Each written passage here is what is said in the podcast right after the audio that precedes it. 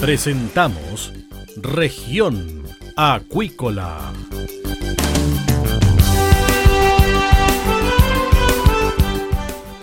Escuche desde ahora todas las novedades de las principales actividades económicas de la región de los lagos y con las voces de sus protagonistas. Región Acuícola es un programa producido por Radio Sago de Puerto Montt, 96.5 FM y transmitido a través de la red informativa del sur. SIBA, Ciencia Aplicada en Acuicultura. Contamos con un capital humano avanzado y equipamiento especializado. Nuestro compromiso, entregar confianza y calidad para una acuicultura sustentable. SIBA, Centro de Investigaciones Biológicas Aplicadas. Visítanos en www.siba.cl.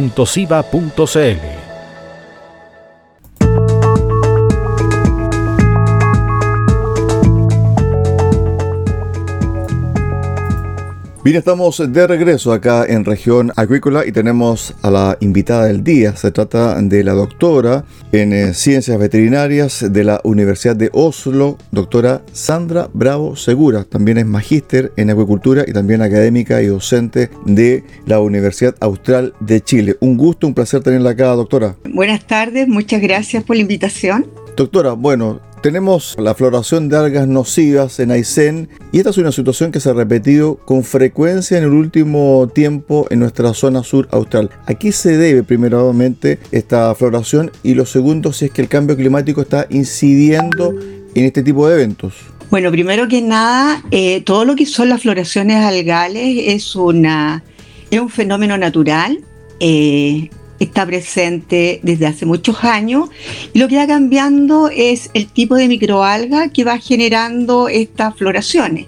Y por supuesto que están eh, asociadas a condiciones ambientales que tienen que ver con luz, con temperatura y eh, dependiendo de los sectores, esto va a ser, este impacto o esta floración va a ser mayor, más abundante o menos abundante. Con respecto a nuestro país, ¿esto está siendo más abundante? Nosotros somos como país, como zona, muy afectados por el cambio climático. ¿Esto ya se está evidenciando en la práctica? Sí, de todas maneras, hay antecedentes que indican de que la temperatura del agua de mar ha aumentado.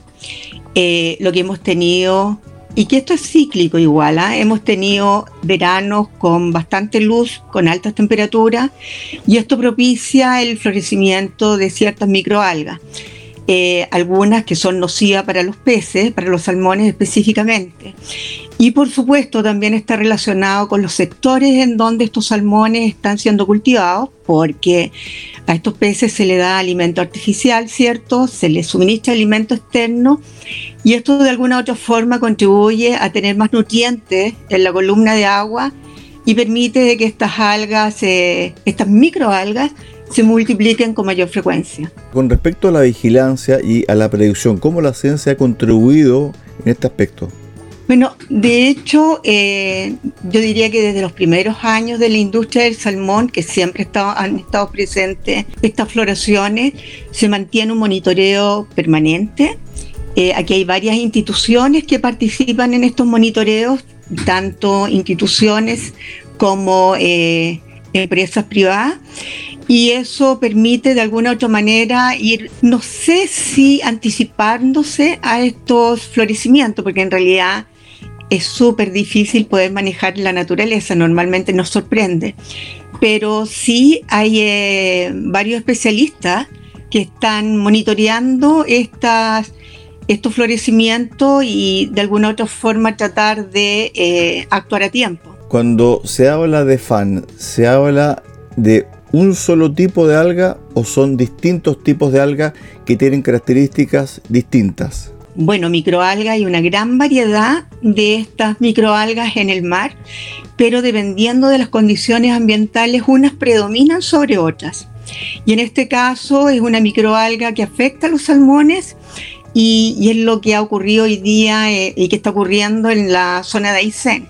Cuando se produce el FAN, ¿solamente ataca a los salmones u otro tipo de especie? Es que hay diferentes tipos. Hay unas algas, unas FAN que son eh, nocivas para, para el consumidor y que afecta principalmente a los moluscos filtradores. Eh, Aysén es una de las zonas con mayor riesgo y, por eso el cultivo de mitilio de chorito no se realiza en la zona de Aysén. Eh, pero en este caso lo que nosotros vemos son microalgas, ¿cierto?, que están afectando la salud de los peces. Incrementan las concentraciones de estas microalgas, se adhieren a las branquias, los peces respiran a través de la de las branquias y al tratar de sacarse esta, eh, tratar de eliminar estas algas, los peces que le están le está causando obstrucciones las branquias, ¿cierto? Estas células se rompen y eso le provoca eh, toxicidad y daño a nivel branquial y los peces mueren por un problema respiratorio. Ahora bien, con respecto al consumo de peces, ¿no se pueden consumir esos peces o sí?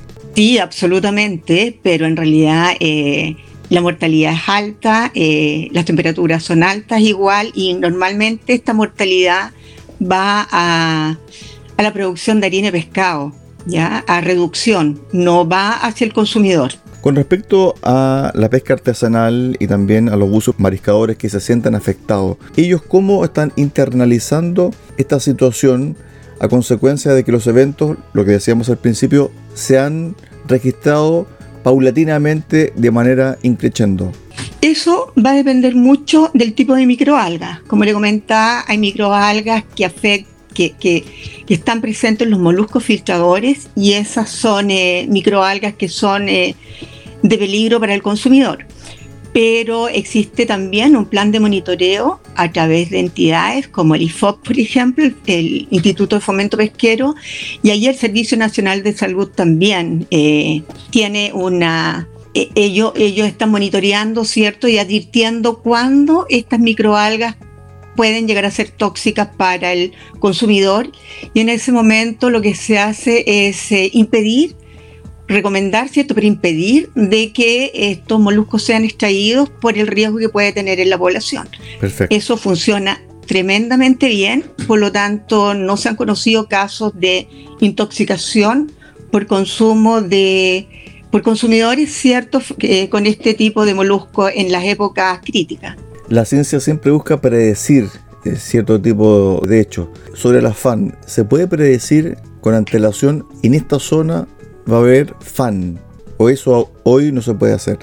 Se predice, se puede predecir, pero normalmente estos eventos son eh, aparecen repentinamente.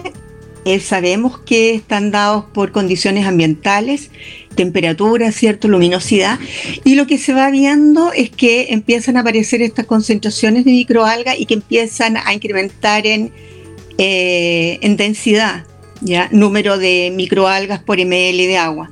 Y ahí es donde se coloca atención eh, con respecto a eh, la prevención. ¿Este fenómeno es un fenómeno maligno para todo el sistema o alguien se beneficia con, con esta afán? Lo que pasa es que las microalgas son, eh, son organismos que están naturalmente en el ambiente marino. las microalgas igual son, bueno, son consumen oxígeno, eh, producen oxígeno en el día y consumen oxígeno en la noche y generan CO2. Eh, son los principales productores de oxígeno a nivel mundial, estas microalgas. Por lo tanto, podríamos decir que son más benéficas que negativas.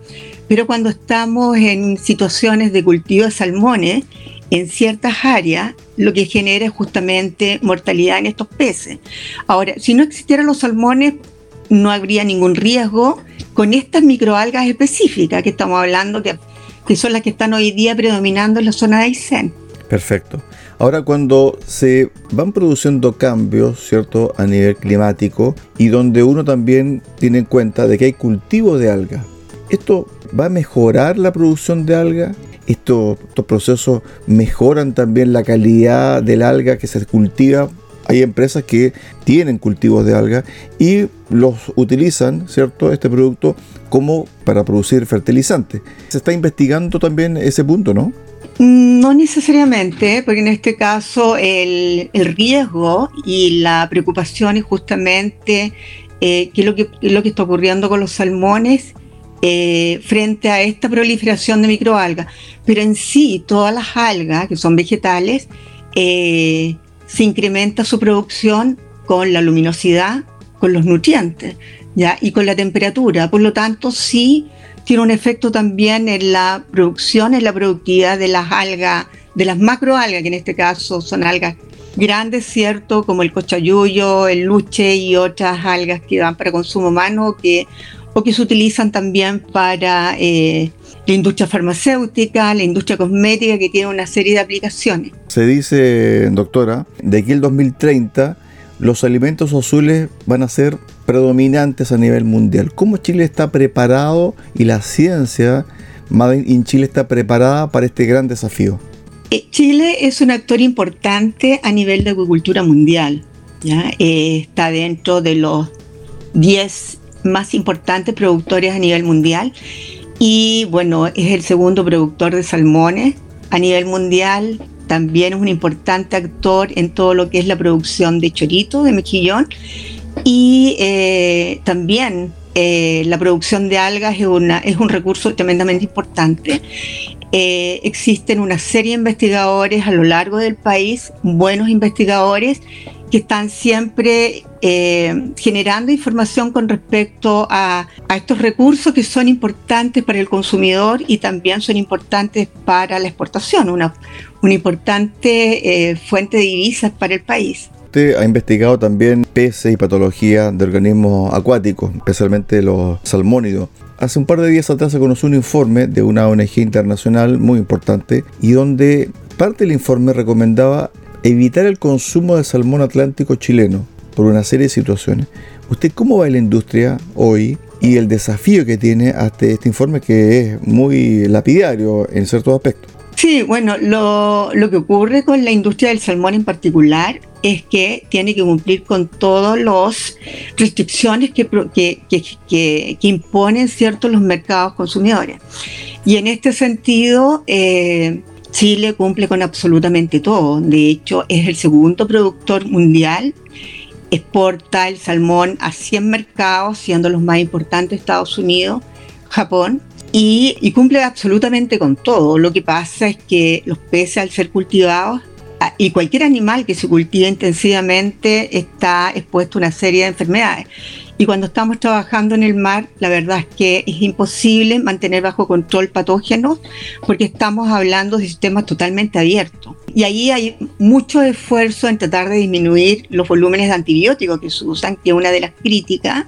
Pero es porque además en Chile existen enfermedades que son mucho más complejas que las que eh, están presentes en otros países, productores de salmón.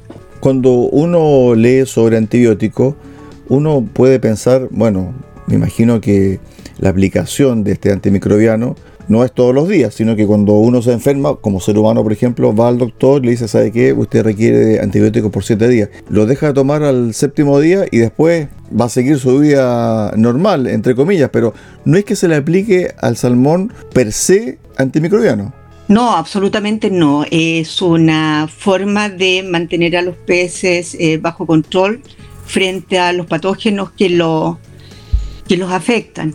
Y de hecho, eh, todo el salmón que se cosecha, eh, se hace muestreo, se hace monitoreo de tal forma de que la carne que va hacia el consumidor no tenga eh, residuos de antibacterianos que puedan poner en riesgo la salud del consumidor, que tiene que ver con resistencia bacteriana principalmente. Exacto. Su investigación está ligada principalmente al piojo del mar. ¿En qué consiste este piojo del mar? Bueno, esa es una de las grandes amenazas que tiene la industria del salmón a nivel global, no solamente en Chile. Ahora, en el hemisferio norte es un parásito, es un piojo diferente al que tenemos en, el hemisferio sur y, y en el hemisferio sur el principal productor de salmón es Chile. Como le comentaba, lo que ocurre en el mar es que se cultivan los salmones en forma extensiva, es decir, no se puede controlar absolutamente nada en el mar eh, ningún fenómeno. Y estos parásitos, que son eh, parásitos habituales de peces silvestres, eh, encuentran en los centros de cultivo una alta concentración de salmones y por supuesto los peces se ven afectados. Y ahí hay toda una desarrollo, investigación a nivel global, que lo compartimos con investigadores de otros países igual, que son productores de salmón, tratando de ver cuáles son las formas de poder contener a este parásito. Inicialmente Eh, estos parásitos eran controlados y son controlados todavía en Chile con antiparasitarios. Eh, se están buscando métodos no farmacológicos, pero que ponen en, también afectan el bienestar de los peces. Y hoy día eh, la mirada va hacia métodos preventivos, es decir, evitar de que estos parásitos entren entren en contacto con los salmones de cultivo. Ahí hay mucha investigación, hay mucha innovación y es definitivamente hoy día eh, la principal amenaza que enfrenta la industria del salmón a nivel global. ¿Cómo usted puede definir el avance investigativo nacional en relación a la acuicultura? Eh, yo diría de que es un lo que ha hecho Chile, en realidad hay mucha innovación, hay mucha investigación, hay muy buenos investigadores eh, que están eh, contribuyendo, ¿cierto?, a tratar de tener una industria sustentable, que es lo que se busca, sostenible en el tiempo, tratando de afectar en lo mínimo el, ambiente, el medio ambiente marino. Y yo diría que estamos en muy buen nivel frente a los investigadores de otros países. Ahora, con respecto a la acuicultura, a este rubro de la economía nacional, uno dice, bueno, aparentemente cuando se habla de políticas públicas, como que la acuicultura no, aparece en primera plana y uno cuando está en el sur y en la zona sur austral mueve millones de dólares. ¿Falta eh, más preponderancia o que se le tome el peso específico a la acuicultura que tiene en la economía del país? Yo creo que ahí tiene que ver con políticas públicas y tiene que y tiene que ver mucho con la difusión. Lo que están haciendo ustedes, yo lo encuentro que es bastante bueno igual, porque por lo general las personas comunes no tienen información con respecto a lo importante que es la acuicultura para el país y la importancia que tiene para la zona sur austral.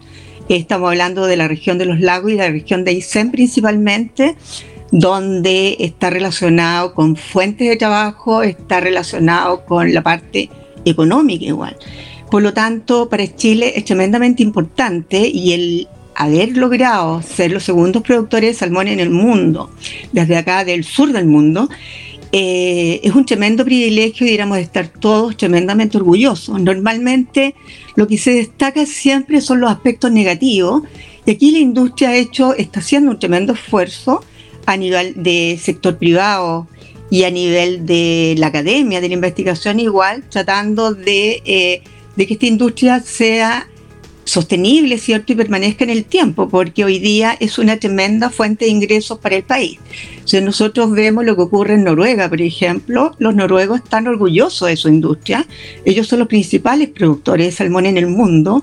Hay mucha innovación, hay mucho desarrollo, hay mucha investigación, hay mucha generación de conocimiento para poder mantener esta industria eh, sustentable. Bueno, quizás una ideología ecológica muy dura está también presente en el discurso y también dentro de lo que se llama ahora, por ejemplo, protegerlo todo, pero a costa de, muchas cosas finalmente, doctora. Sí, bueno, ahí eh, también tenemos que ponernos en el, somos un país eh, que vamos en vía de desarrollo, ¿cierto? No podemos decir que somos un país desarrollado, tenemos muchos temas todavía que resolver como país, pero cualquier actividad productiva tiene un impacto sobre el ambiente. Lo que tenemos que tratar de hacer es producir, ¿cierto?, eh, responsablemente. Y eso es lo que se busca. Responsabilidad en la producción, identificar cuáles son los puntos críticos, cómo ir mejorando la producción teniendo en consideración además que el ambiente marino, en este caso cuando hablamos de la industria acuícola, es tremendamente importante mantenerlo eh, lo menos contaminado posible porque si las condiciones del mar no son las adecuadas, no vamos a tener los resultados exitosos que hay hoy día con la producción de salmones y de mejillones en este momento. Finalmente, hay productos que también tienen un gran potencial. Hablaba el otro día con un colega suyo me decía, mira, podemos también nosotros, y tenemos la tecnología para hacerlo, con respecto al lenguado, por ejemplo, podemos cultivar lenguado. Y otras especies, ¿usted también encuentra de que por ahí también va el camino de la sustentabilidad? Pero ahí hay varios temas, porque cuando hablamos de acuicultura es una actividad económica, que usa la ciencia, ¿cierto?, para... Eh, poder desarrollarse. Pero eh, como estamos hablando de acuicultura, que es una actividad económica, normalmente lo que manda es el mercado. El mercado decide qué es lo que quiere comprar. Y uno de los y, es por eso que Chile ha sido tan exitoso en la producción de salmón y de mejillón, porque existen las condiciones oceanográficas, ¿cierto?, para ser exitoso con estos cultivos. Pero en todo lo que es diversificación, que se ha puesto mucho, se han puesto muchos recursos en la diversificación de la acuicultura para poder tener otras especies, ¿cierto? otros recursos que puedan ser cultivados. De hecho, sí se puede y, se, y, hay muchos proyectos que están terminados y que, que sí, que, se ha logrado éxito con la producción. El punto es, ¿a qué costo? ¿Cuánto eh, qué tan caro es producir en cautiverio con respecto a lo que significa capturar en el mar. Eh, ¿Cuánto está dispuesto a pagar el consumidor por estos productos?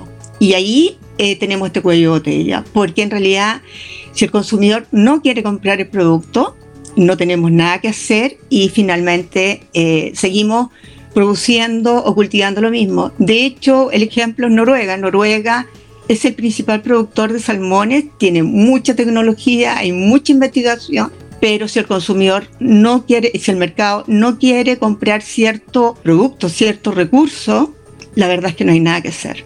El tema del costo, inversión y beneficio finalmente es una fórmula que es muy difícil de equilibrar, doctora. Sí, por eso le comentaba de que la acuicultura es una actividad productiva es un negocio, y aquí son inversionistas los que creen en, esta, en, este negocio y son los que eh, están detrás de lo que es el cultivo del salmón y el cultivo de mejillón. Pero si el, podemos tener desarrollo cierto de pulpo y de una serie de otros eh, eh, recursos de otros organismos, pero si el, el mercado no lo quiere comprar y no quiere pagar por el, por el producto cierto eh, cultivado es súper difícil. Estuvimos con la doctora Sandra Bravo Segura, doctora en la Escuela de Ciencias Veterinarias de la Universidad de Oslo Académica y también docente de la Universidad Austral de Chile. Muchísimas gracias por este contacto, doctora. Y hemos conversado desde la FAN, desde la floración de algas nocivas, hasta este rubro tan potente y que va a ser digámoslo, piedra angular de la economía nacional en un futuro cercano que es la agricultura. Gracias, profesora. Muchas gracias a usted y me alegro de que estos temas los estén tomando porque es súper importante de que la población, ¿cierto? Las personas sepan lo que está ocurriendo con la agricultura en Chile. Ok, buenas tardes. Buenas tardes.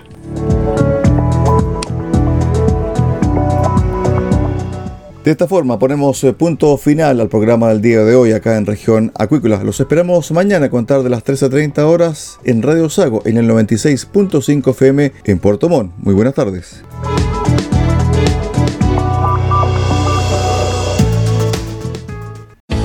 Centro de Investigaciones Biológicas Aplicadas CIBA, Ciencia Aplicada en Acuicultura. Entregamos confianza y calidad para una acuicultura sustentable. Contamos con un capital humano avanzado y equipamiento especializado. CIBA, Centro de Investigaciones Biológicas Aplicadas, Ciencia Aplicada en Acuicultura. Visítanos en www.ciba.cl.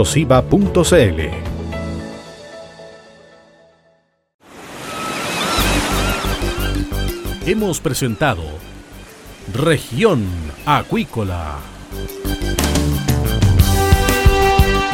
El acontecer de las actividades económicas que dan vida a la región de los lagos y las voces de sus protagonistas en el más completo resumen noticioso. Región Acuícola es un programa producido por Radio Sago de Puerto Montt, 96.5 FM y transmitido a través de la Red Informativa del Sur